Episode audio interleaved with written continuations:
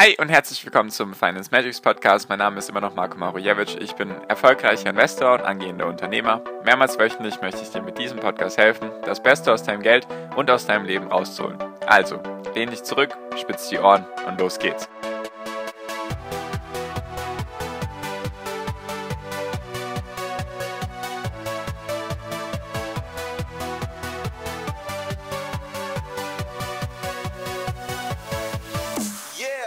Hedgefonds musste letzten Freitag Aktien im Wert von 20 bis 30 Milliarden Dollar verkaufen.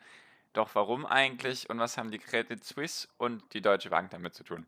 Hi und herzlich willkommen zum Finance Magics Podcast. Wir sind heute bei Folge 291 und heute möchte ich mit dir über, sagen wir mal, eine verrückte Börsengeschichte reden, die sich zugetragen hat letzten Freitag. Also ich nehme jetzt hier dienstags auf, 30.03., also der letzte Freitag. Und was genau ist da passiert? Also ein Hedgefonds ein größerer Hedgefonds musste Aktien im Wert von 20 bis 30 Milliarden Dollar verkaufen. Deswegen sind solche Titel wie Wirecom, Discovery, Tencent Music, GSX und RLX alle gefallen. Und was haben eben die Banken damit zu tun? Also Credit Suisse und die Deutsche Bank sind daraufhin auch gefallen und auch noch eine japanische Bank. Wie hängt das alles wieder zusammen? Und genau, was hat es damit auf sich? Also, worum geht es eigentlich? Ein Hedgefonds hatte ein größerer Hedgefonds hatte eigentlich ein verwaltendes Vermögen von 15 Milliarden Dollar. Nur wie kann er jetzt Aktienwert von 20 bis 30 Milliarden Dollar verkaufen, beziehungsweise er hatte 15 Milliarden Dollar Kapital von sich aus und er konnte jetzt Aktien im Wert von 20 bis 30 Milliarden Dollar verkaufen. Und warum musste er das machen? Also, wie das zusammenhängt, ist erstmal, es gab einen Margin Call. Was heißt das jetzt genau? Er hat sich also Geld geliehen. So kann man es schon mal interpretieren. Das heißt, eigentlich hatte er ein Kapital von 15 Milliarden. Und er hat sich jetzt Geld geliehen von den Banken, eben von Credit Suisse und der Deutschen Bank und noch ein paar anderen, Goldman Sachs und so weiter. Und auf einmal hat er einen, einen Hebel drauf. Also im Fachjargon heißt das dann Leverage. Du hebelst dein, dein Eigenkapital oder dein Geld, was du hast, sozusagen einfach einen Hebel drauf und er hatte dann auf einmal das vier- oder fünffache von seinem Vermögen. Also er hatte eigentlich 15 Milliarden, nur hatte dadurch dann auf einmal ein, ein Vermögen von 50, 60 Milliarden Dollar. So, und warum gab es jetzt einen Margin Call? Ein Margin Call passiert erst, wenn die Banken denken, dass du dein Geld nicht mehr zurückzahlen kannst. Was ist daraufhin jetzt passiert? Also, der Hedgefonds, um den es hier geht, nennt sich Archegos Capital. Archegos Capital, also A-R-C-H-E-G-O-S und dann Capital. Und das ist eben, wird, der wird geleitet vom südkoreanischen Milliardär, wie heißt der? Bill, Bill Hwang. Also ich spreche wahrscheinlich alles falsch aus. Bill und dann H-W-A-N-G. So. Und warum gab es jetzt einen Margin Call? Was, warum? Also das passiert erst, wenn die Banken eben denken, dass du kein Geld mehr hast. Und woran lag das jetzt? Er hatte viele chinesische Titel, eben die ich genannt habe, so Tencent Music, Webshop, GLX, nee, GSX, RLX und dann auch noch Viacom und Discovery. Und was genau ist da passiert? Also, da gehen wir jetzt mal kurz drei Unternehmen durch, weil bei drei was passiert ist. Viacom zum Beispiel ist ein, ein US-amerikanisches Medienhaus, nenne ich es jetzt einfach mal, soweit ich das interpretieren würde. Und die sind sehr, sehr stark gestiegen. Der Aktienkurs hat sich stark entwickelt seit letztem Jahr, also auch in den letzten Monaten. Gehört jetzt nicht zu den Technologiewerten, würde ich jetzt sagen. Deswegen ist jetzt auch in dem letzten Monat sehr, sehr stark gestiegen und hat, glaube ich, in den letzten zwölf Monaten 200, 300 Prozent zugelegt. Das Unternehmen hatte zu dem Zeitpunkt, ich glaube, in etwa eine Marktkapitalisierung von 35, 40 Milliarden oder vielleicht auch 30 Milliarden, sowas um den Dreh rum und hat dann durch diesen stark ansteigenden Kurs haben sie sich gedacht, so jetzt nehmen wir neues Kapital auf, indem sie neue Aktien ausgegeben haben. Und das waren eben Aktien im Wert von 3 Milliarden Dollar. Deswegen allgemein, deswegen ist schon der Kurs gefallen. Also bevor überhaupt der, der Kurs ist daraufhin gefallen. Und das war jetzt ein Unternehmen, wo er investiert war. Das andere war zum Beispiel dieses RLX, wenn ich es jetzt richtig im Kopf habe. Das ist ein E-Zigarettenhersteller oder ein, einer der größten Zigarettenhersteller in China. Und da hat eben die chinesische Regierung gesagt, nein, das wollen wir regulieren. Deswegen ist die Aktie daraufhin schon um 50 Prozent oder 45 Prozent an einem Tag gefallen. Und das andere Beispiel war noch, war noch GSX. Das ist ein Online-Education, also ein Online-Bildungsunternehmen aus China, nenne ich es jetzt einfach mal. Und da gab es auch von der chinesischen Regierung den Versuch, das zu regulieren. Also was ich gelesen hatte, da ging es darum, dass, also in China ist es zum Beispiel gang und gäbe, dass du eben online dich bildest, dass du deine Kinder nicht nur in die Schule bringst, sondern halt auch noch online weiterbildest und dass das schon in den Kinderschuhen stattfindet und deswegen soll jetzt verboten werden oder zumindest reguliert werden, dass Kinder unter sechs Jahren das eben nicht machen dürfen, also sich online in irgendwelchen Klassenzimmern aufhalten dürfen, soweit ich das eben verstanden habe. So, was ist daraufhin jetzt passiert? Also, wir haben einen Hedgefonds, der 15 Milliarden an sich hat, jedoch dann mit einem Hebel gearbeitet hat in Höhe von 50 bis 60 Milliarden Dollar, der sehr stark in chinesischen Werten investiert war. Und diese drei Werte, die ich dir genannt habe, sind alle an einem Tag oder innerhalb von ein, zwei Tagen, sind die sehr stark gefallen. Also wie gesagt, RLX, wenn ich jetzt richtig den Namen im Kopf habe, um 45 Prozent, dann dieses GSX um 30, 35 Prozent und dann auch noch und dann auch noch Viacom eben mit der Kapitalerhöhung, mit der Ausgabe von neuen Aktien, die sind da auch eben schon stark gefallen um 10, 15 Prozent. Und was daraufhin jetzt passiert ist, stellt sich einfach vor, dein Depot besteht vielleicht aus 10 Aktien und drei davon, obwohl du mit Hebeln arbeitest, drei davon stützen irgendwie zwischen 20 und 30 Prozent ab. Dann bist du relativ schnell dein komplettes Geld, was dir eigentlich gehört, bist du schon los, weil rechnen wir einfach mal jetzt fiktiv, 50 Milliarden Dollar, die er dann zur Verfügung hatte, sagen wir mal, die drei wären jetzt mittelgroße Positionen gewesen. Sagen wir mal, er hätte jetzt wirklich in jeder Position 10% drin gehabt, einfach mal damit wir es ein bisschen rechnen können. Dann wären in jeder Position 5 Milliarden drin gewesen. Und wenn er jetzt in jeder Position oder in diesen drei Positionen jeweils 30% verloren hätte, dann wären das alleine schon 4,5 Milliarden, die er auf einmal weniger hätte.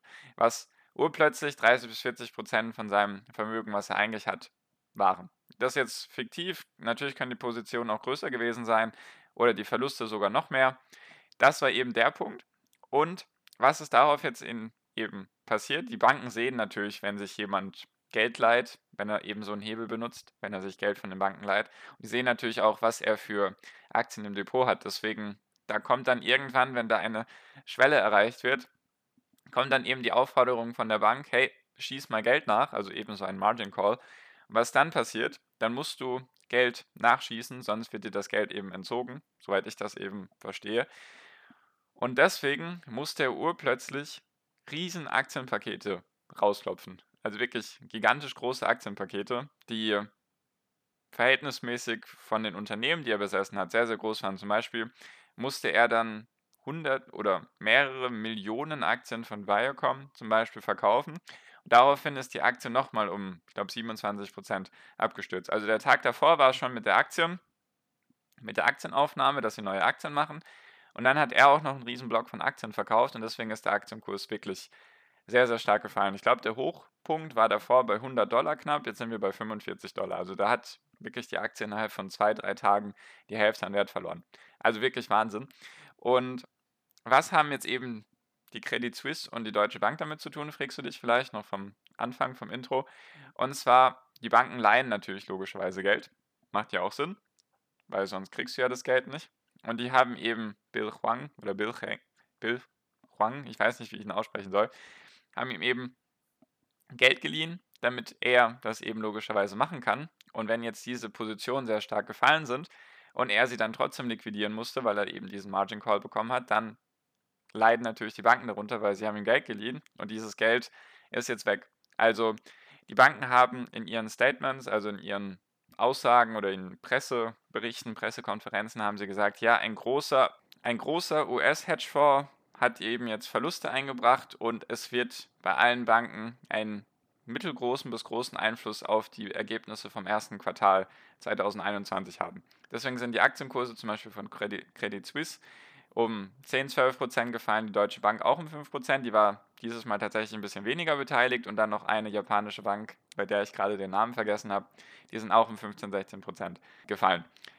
Was ich eben sehr, sehr interessant finde daran, ist eben, dass zum Beispiel bei der Credit Suisse, die sehr, sehr viel Geld zum Beispiel in den letzten Monaten mit diesen Specs verdient hat, also dieser neuen Art von IPO, da haben die zum Beispiel geschrieben, ja, wir haben jetzt in den letzten paar Monaten 2 Milliarden Dollar Gebühren eingenommen durch diese ganzen Specs, die an die Börse gekommen sind. Und da haben wir eben ein Team von 700 bis 800 Menschen, also 700 bis 800 Mitarbeitern, die da eben verantwortlich sind. Das Interessante ist aber, dass nur zwei Mitarbeiter eben für diesen Hedgefonds von, von, von dem Bill, nenne ich ihn jetzt einfach mal, dafür verantwortlich waren. Obwohl da wahrscheinlich viel, viel mehr Milliarden drin involviert waren als jetzt bei diesen ganzen Specs. Also das finde ich sehr krass, wie risikolos die das handhaben.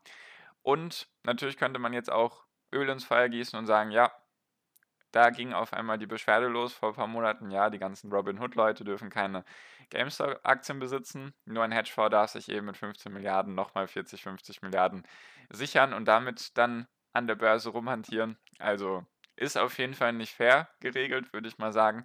Und genau, letztendlich die Zusammenfassung davon ist, dass er höchstwahrscheinlich pleite gehen wird, nehme ich mal an. Und was auch noch interessant ist, da merkt man mal, wie schön Ironie, ich mache die Ironie an, hier Anführungszeichen Ironie, wie schön dieses Finanz- und Bankensystem funktioniert, weil das Ding ist, er ist schon mal vor knapp 10, 15 Jahren negativ aufgefallen und wurde sogar verurteilt für Insiderhandel in China, weil er irgendwelche chinesischen Banken geschortet hat und er dadurch dann Geld verdient hat durch Insider-Informationen. Und das Interessante ist, er wurde verurteilt, er musste seinen Fonds damals schließen und durfte dann, nachdem er die Strafe bezahlt hat, hat er dann einen neuen Fonds gestartet. Nur was man dann machen kann, das habe ich auch erst jetzt gelernt.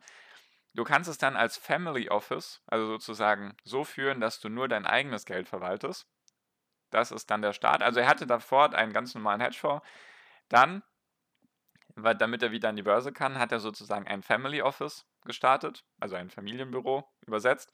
Heißt dann einfach, du darfst nur dein eigenes Geld verwalten. Also du verwaltest dein eigenes Geld, dein Familiengeld, dein Familienvermögen.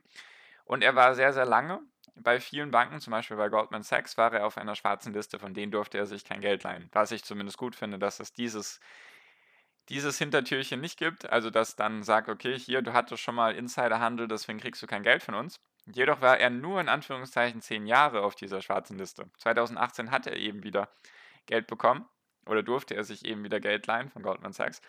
Und jetzt ist das eben passiert. Also finde ich sehr verzwickt, sehr krass und irgendwo auch traurig und unfair eben für die Kleinanleger. Kann man natürlich nichts dagegen machen, außer halt daran arbeiten, dass man vielleicht auch irgendwann auf die richtige Seite vom, vom Tisch kommt, dass man eben vielleicht bei den großen Jungs mitspielen kann, nur Jungs und Mädels, sorry. Und genau, deswegen verrückte Story auf jeden Fall. Also heißt einfach für mich, dass da viel im Hintergrund passiert, was wir wahrscheinlich gar nicht mitkriegen, von dem wir, von dem wir gar nicht wissen, was da passiert. Deswegen habe ich gedacht, teile ich mal die Folge mit dir, damit du dich jetzt, falls du irgendeine von diesen Aktien besessen hast, damit du oder besitzt immer noch, damit du dich nicht wunderst, was da passiert ist. Weil fundamental hat sich bei vielen von diesen Unternehmen nichts verändert. Zum Beispiel, was mir auch noch einfällt, welches Unternehmen davon betroffen war, ist Tencent Music.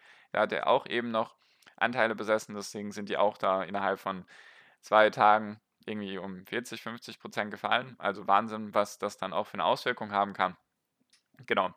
Das wollte ich eben mit dir teilen. Verrückte Story. Wenn sich da irgendwas weiterentwickeln sollte, berichte ich dir gerne davon. Also, genau. Nur das war's mal für diese Folge. Falls du da irgendwie dich mit anderen austauschen magst oder doch noch Fragen an mich hast, sehr gerne den ersten Link in der Podcast-Beschreibung anklicken. Ist der Link zu meiner WhatsApp-Gruppe oder zum WhatsApp-Kontakt mit mir.